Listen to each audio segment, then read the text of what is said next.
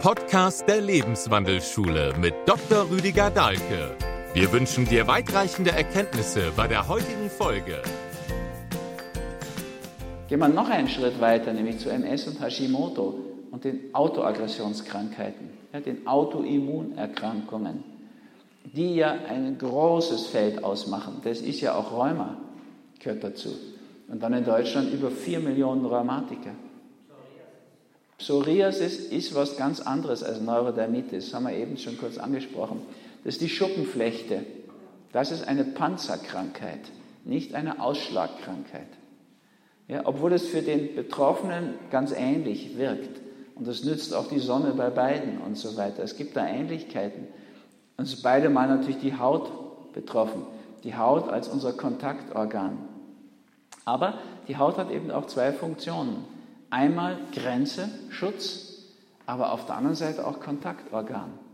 Ja, also denken wir mal, die ganze Sinnlichkeit, Erotik spielt sich immer auf der Haut ab. Am liebsten an den Öffnungen der Haut, wenn die äußere Haut in die Schleimhaut übergeht. Dort wird es sexuell spannender noch als auf der Haut. Wobei die Haut natürlich auch mit ihren Poren ja sozusagen nicht eine geschlossene Front, nicht eine geschlossene Front bildet, sondern eher viele Öffnungen hat. Psoriasis, das ist der Ritter, der panzert sich gegen die Außenwelt. Und Neurodermitis, da schlägt jemand aus, aktiv nach draußen. Der hat so was Rotes, Heißes. Die Psoriasis ist eine, ja, so die DDR mit ihrer Zonengrenze, mit diesem eisernen Vorhang. Das ist so auf der politischen Ebene Abbild der Psoriasis. Da konnte man schon sagen, wenn das mal bricht, blutet das Land aus. Das ist so bei Psoriatikern. Neurodermitis ist eine viel aktivere, viel heißere Geschichte. Also Rheuma gehört dazu, MS gehört dazu, Hashimoto gehört dazu und wahrscheinlich gehört auch CFS dazu, das Chronic Fatigue Syndrom, möglicherweise Diabetes 1. Wir finden immer mehr heraus, dass es viel mehr Autoaggressionsprobleme gibt, als wir uns bisher vorgestellt haben. So, was ist bei der MS los? Da geht es auf die Myelinscheiden, die Nervenscheiden sodass dann die Nerven nicht mehr funktionieren. Und die MS ist unglaublich vielfältig, das kann ich jetzt hier gar nicht beschreiben. Da gibt es Lähmungserscheinungen, Erscheinungen an der, an der Blase, chronische Blasenentzündung, Doppelbilder sehen und, und, und. Und es trifft immer genau dort, wo derjenige sein Thema hat. Ich habe eine Patientin gehabt, die hat Fußball gespielt. Aber nicht in einer Frauenmannschaft, sondern in einer Männermannschaft. Im Bereich, wo der bezahlte Fußball losgeht. Also auf einem unglaublichen Niveau ist es die sechste Tochter eines Vaters, der sich nichts sehnlicher wünscht wie einen Sohn.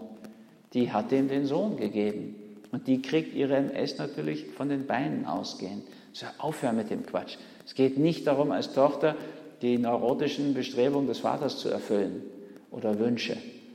Der Vater soll sich mit dem Weiblichen aussöhnen, deswegen hat er schon die sechste Tochter gekriegt. Ja? Aber er will nicht, er will einen Sohn haben. So, jetzt macht die ihm den Sohn. Das hat das Schicksal oder dieses Krankheitsbild beendet. Und die ist lieber gestorben, als sich das wirklich einzugestehen, muss man auch sagen. Und das finden wir in vieler Hinsicht. Ein Journalist, der ewig schreiben musste, was ihm gar nicht behagte, der kriegt es natürlich in den Armen, in den Händen, seine neurodermitische Problematik. Weil der schreibt einfach etwas, was nicht seins ist obwohl er da aufgestiegen ist und anerkannt ist und viel Geld verdient. Aber ist nicht sein Thema. Und für das Thema braucht man aber keine Journalisten, was seins wäre. So, jetzt müsste er diesen mutigen Schritt machen, vielleicht Autor werden. Ich habe auch in lauter unpopulären Bereichen angefangen zu schreiben. Ja, also Psychosomatik war überhaupt kein Bestseller-trächtiges Thema. Und das ist am Anfang immer zäh. Da gilt dann diese Regel von Gandhi. Am Anfang wirst du ignoriert, dann wirst du lächerlich gemacht, dann wirst du bekämpft und dann hast du gewonnen. Und das habe ich mit Krankheit als Weg bis Krankheit als Symbol ja auch so erlebt. Wie ich dann Peace Food geschrieben habe, war mir klar, dass das wiederkommt, aber dann wusste ich schon. War ganz genauso. Ignoriert, lächerlich gemacht, bekämpft und dann hast du gewonnen. Ja, heute ist das so ein, ein Feld, ein neuer Lebensstil. Noch nicht so gerade in Italien, aber grundsätzlich ja schon. Also das hat sich total verändert. Wenn wir das anschauen, ist die MS wie so der Eichelherr bei den Vögeln. Der kann alle anderen Vögel nachmachen. Die MS auch. Ja, wenn man Doppelbilder sieht, dann kriegt man offensichtlich die zwei Seiten, Yin und Yang, weiblich und männlich, Anima und Animus nicht mehr zur Deckung. Das zeigt das Krankheitsbild. Und dann wäre die Aufgabe, das auch mal wirklich auseinanderzunehmen und sich klarzumachen, was da eigentlich läuft. Und eigentlich gegenpolig ist. Wenn ich, Blasen, wenn ich chronische Blasenentzündungen habe, dann zeigt das diesen immensen Druck, unter dem ich stehe.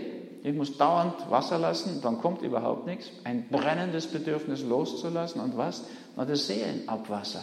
Das ist der Urin.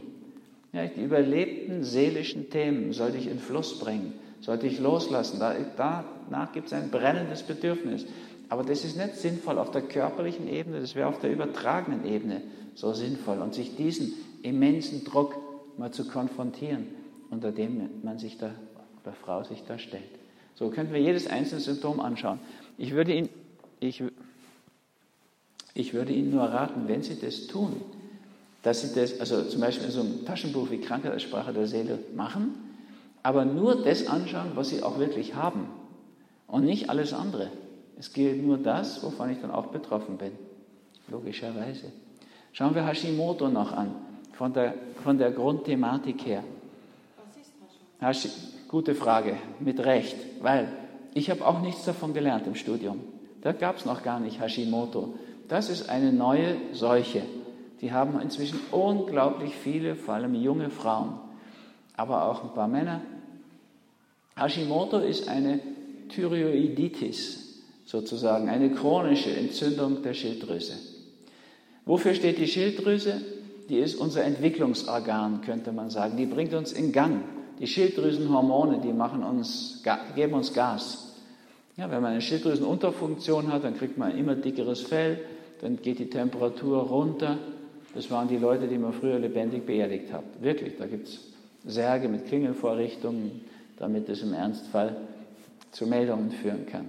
Es gibt so ein Museum des Todes in Wien, des Sterbens, da kann man das anschauen. Die Schilddrüsenüberfunktion sind überdrehte Menschen. Ne? Treten die Augen so heraus, schlimmstenfalls schaut es dann irgendwie so mit Glubschaugen aus. Also das ist, da gibt es auch schon ein Krankheitsbild dafür. Und hoher Puls, völlig überdreht, hektisch, hastig. So. Was für eine Potenz dieses Schilddrüsenhormon hat, kann man schön sehen an einem kleinen Experiment, was man in Lateinamerika machen kann. Da gibt es in Mexiko so einen Grottenolm, der lebt in Höhlen wie ein Fisch, hat eine Kiemenatmung, ist durchsichtig, weil er in der Dunkelheit lebt. Und äh, wenn man dem einen Tropfen menschliches Schilddrüsenhormon unter seine Haut injiziert, stellt er um von Kiemenatmung wie ein Fisch auf Lungenatmung wie ein Landlebewesen. Er geht auch an Land und verlässt die Höhle. Also haben wir zwei, drei Evolutionsschritte aufgrund ein bisschen Schilddrüsenhormon. Also unser Entwicklungsorgan. Was heißt es jetzt, wenn jemand so eine Thematik hat? Also Krieg, der macht Krieg gegen seine eigenen Gelenkflächen bei Rheuma, gegen seine Nervenscheiden, Myelin, gegen das Myelin der Nervenscheiden bei MS, gegen sein Schilddrüsengewebe bei Hashimoto ja, und bei allen anderen Autoaggressionskrankheiten gegen andere Strukturen. Aber die sind nicht gefährlich, die kommen auch nicht von außen. Ja, der hat das größte Aggressionsproblem, ein Autoaggressionsproblem. Eben Selbstzerstörung in der negativen Weise, das ist die achte Lebensbühne. Was müsste er machen? Jeder, der ein Autoaggressionsproblem hat, das hat auch der Depressive, wenn er Selbstmordabsichten hat. Selbstmord ist natürlich auch Autoaggression, ne? ohne Zweifel. Also, was müsste der tun? Da kommt zu den vorigen Stufen Entzündung und Allergie, weil Allergie bahnt sich schon an. Ja, zur Aggression dieses Thema Autoaggression. Nicht Zerstörung, Selbstzerstörung. Nicht Mord, sondern Selbstmord. Nicht nur Krieg, sondern Bürgerkrieg. Das sind immer Aspekte der achten Lebensbühne. Und die erlöste Form davon wäre Radikalität. Obwohl wir das auch nicht mögen natürlich. Aber es wäre doch so sinnvoll. Ja, wenn wir mal radikal wären, also an die Radix, an die Wurzel gehen. Das meint ja Radikalität. Die Dinge bis zu den Wurzeln durchdenken. Anschauen, wie hat es denn angefangen? Im Anfang liegt alles. Da könnten wir so viele Probleme lösen. Ja, also schauen wir uns mal im Alten Testament an, äh, alttestamentarisch an Israel und die Araber, die Ismaeliten. Da würde man schon sehen, woran das liegt, bis heute ungelöst. Schauen wir uns an, wie die USA entstanden sind. Brauchen wir uns überhaupt nicht wundern, was die heute so bieten, sich leisten und uns bieten. Wir können am Anfang das immer wirklich sehr, sehr gut sehen. Ja, also wenn Sie, schauen wir Italien nach dem Zweiten Weltkrieg an, das ist eine durch und durch verlogene Mischpoke. Ja, das ist eine absolut unstimmige Grundsituation, auf der dieses System aufgebaut ist und das verfolgt die auch. Ja, das ist ja doch wirklich, wenn man das von außen betrachtet, unglaublich, dass das Land noch existiert. Und das bei so vielen Schätzen. Müssen wir uns mal vorstellen, in Italien ist es über die Hälfte des ganzen Weltkulturerbes. Ihr könntet mal beantragen, dass ihr Geld dafür kriegt, dass ihr das alles erhaltet. Das ist ja unglaublich, was in Italien an kulturellen Schätzen ist. Da kann ja kein anderes Land mithalten auf der Welt. Also eine unglaubliche Geschichte. Ja, also, und dann, was machen die da draus? Aber nicht auf die jetzt projizieren, sondern das ist diese komplett unehrliche Lösung nach dem Zweiten Weltkrieg. Ja, da beginnt das neue Italien schon völlig daneben. Das funktioniert nicht gut.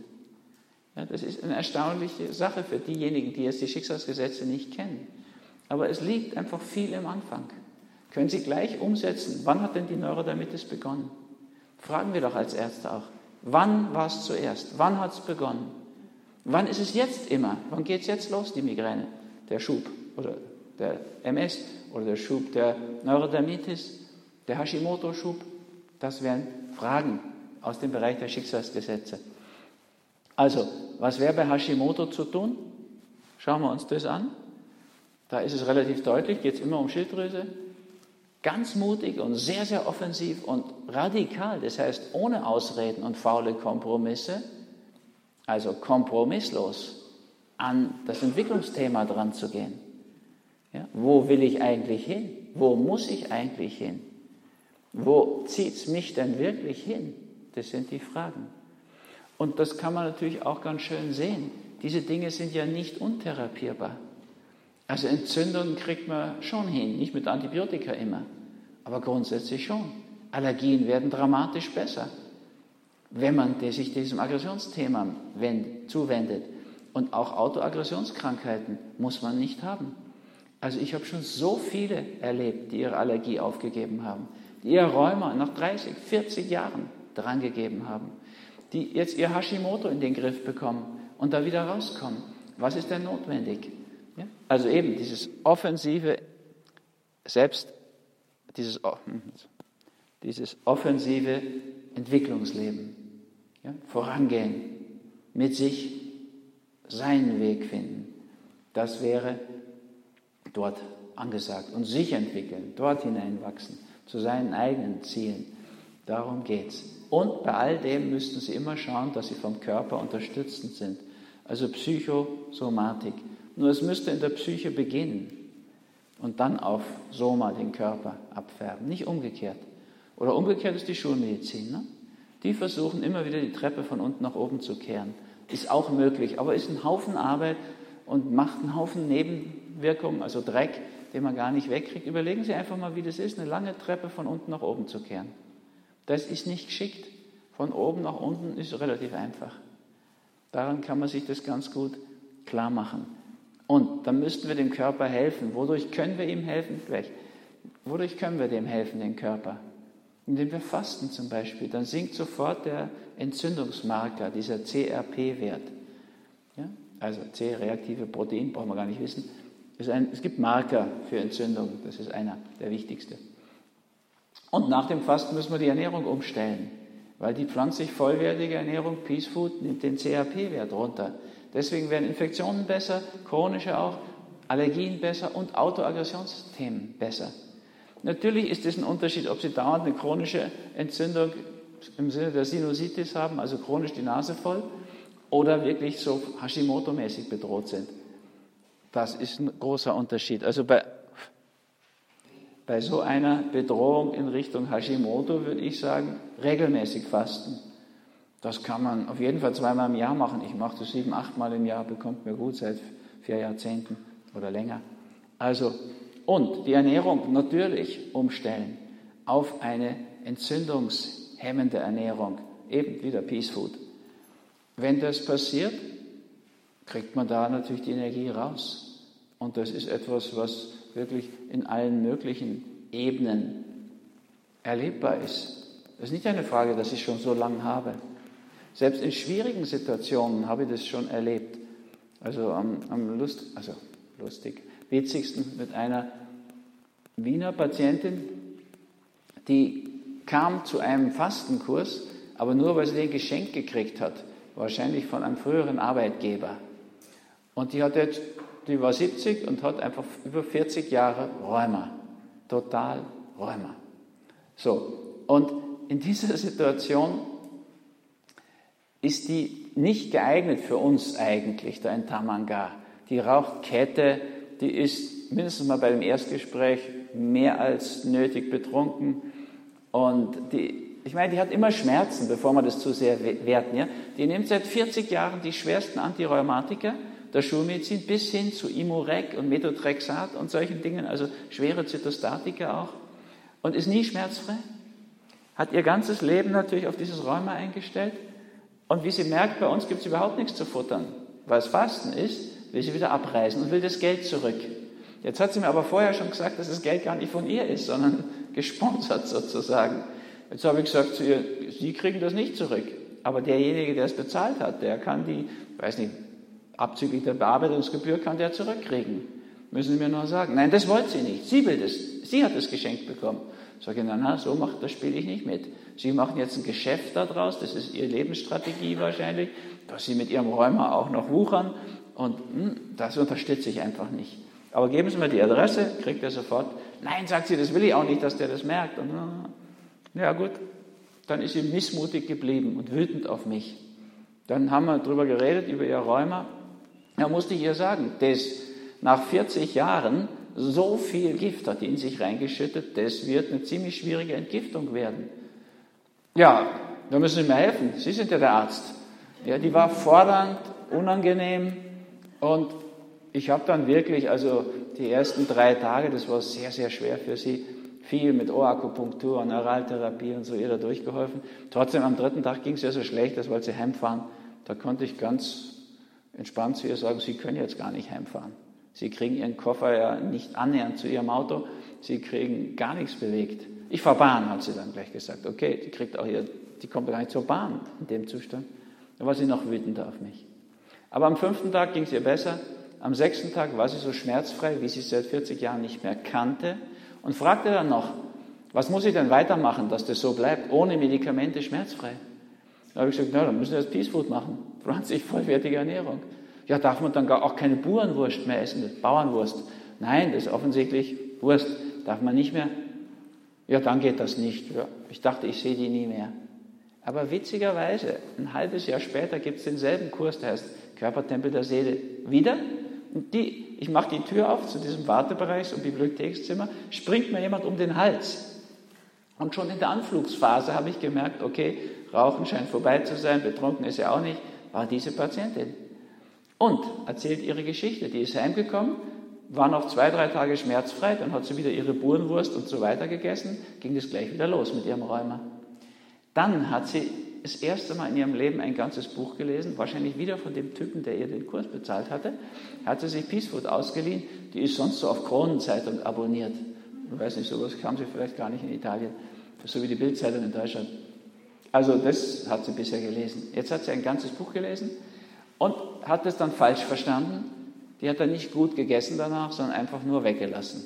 Alles Tier, Tierproteinhaltige weggelassen und ist wieder schmerzfrei gewesen. Ist jetzt ein halbes Jahr schmerzfrei und verblüffend gut drauf und begeistert. Sie hat dann nochmal so einen Wutanfall nach drei, vier Tagen. In dem Fastenkurs, da hat sie zehnmal gesagt, dass sie den selbst bezahlt hat. Ja, von ihrer Rente. Also. Und dann ein Wutanfall, da war so eine Mischung aus Wut und Schmerz. Da hat sie sich wirklich so durchgeweint durch meinen Pullover bis aufs T-Shirt. Und hat sie gesagt, das hätten Sie mir vor 40 Jahren sagen müssen. Da konnte ich damals noch sagen, da war ich noch nicht mal Arzt vor 40 Jahren. Aber sie hatte im Prinzip recht. Ein Kollege hätte ihr das sagen müssen. Das ist unverantwortlich von Schulmedizinern, obwohl sie wissen, dass das mit Fasten und Ernährung so viel leichter geht und es diese Psychosomatik gibt. Sie enthalten, vorenthalten das ihren Patienten. Das tut mir leid, auch für die Schulmediziner. Das muss entsetzlich werden auf dem Totenbett. Wenn man merkt, wie sehr man zum Schatten geworden ist des Arztseins. Mediziner, Mediziniker, grässliche Perspektive. Aber egal. Sie hat angefangen zu leben mit dann 71. Und dann hat sie witzige, immer wieder so Fragen geschickt per Mail. Also, jetzt hat sie einen Freund, erste Mal Beziehung. Sehr, selbst, sehr selbstkritisch sieht sie das. Sie war immer so raunzig, das ist grantig in Österreich, so raunzig, dass sie natürlich sich selbst nicht ausgehalten hat, also konnte auch niemand anders sie aushalten, deswegen keine Beziehung. Jetzt hat sie eine Beziehung, der Mann ist über zehn Jahre jünger, also fast elf. Fragt sie an, ob das in Ordnung ist. Kann ich Gott sei Dank heute sagen, heute ist alles in Ordnung, völlig egal. Genießen Sie das Leben, spät genug. Das ist jetzt schon eine extreme Geschichte, weil die natürlich vieles andere in ihrem Leben auch noch verändert hat. Aber es gibt bei Autoimmunerkrankungen wirklich viele extreme Entwicklungen.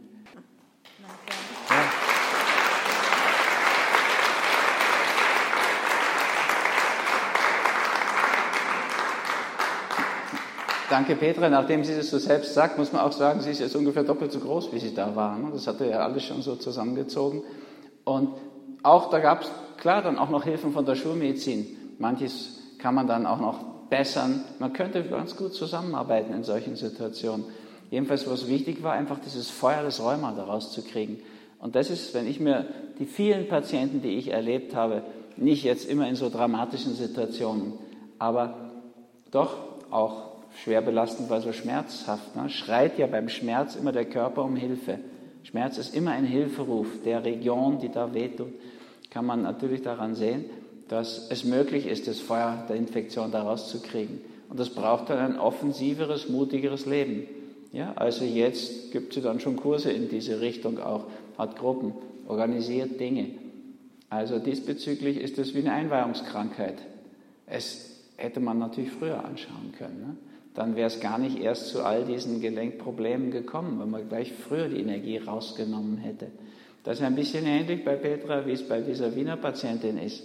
Ja, das hätte man gleich in der Kindheit angehen müssen und nicht erst praktisch ja, fast 30 Jahre in dieser Weise behandeln. Also fehlbehandeln müssen, muss man leider sagen. Das braucht einen Haufen Mut und braucht dann natürlich auch so einen Schritt in diese Richtung Beweglichkeit. Bei Rheuma geht es ja um die Beweglichkeit, nicht nur die körperliche, sondern auch die geistige. Ja, die Gelenke sind die Artikulationes. Ja, es geht um die Artikulation. Wie artikuliere ich mich im Leben, in der Partnerschaft, in meinem beruflichen Fortkommen und so weiter. Das steht da also alles mit dran.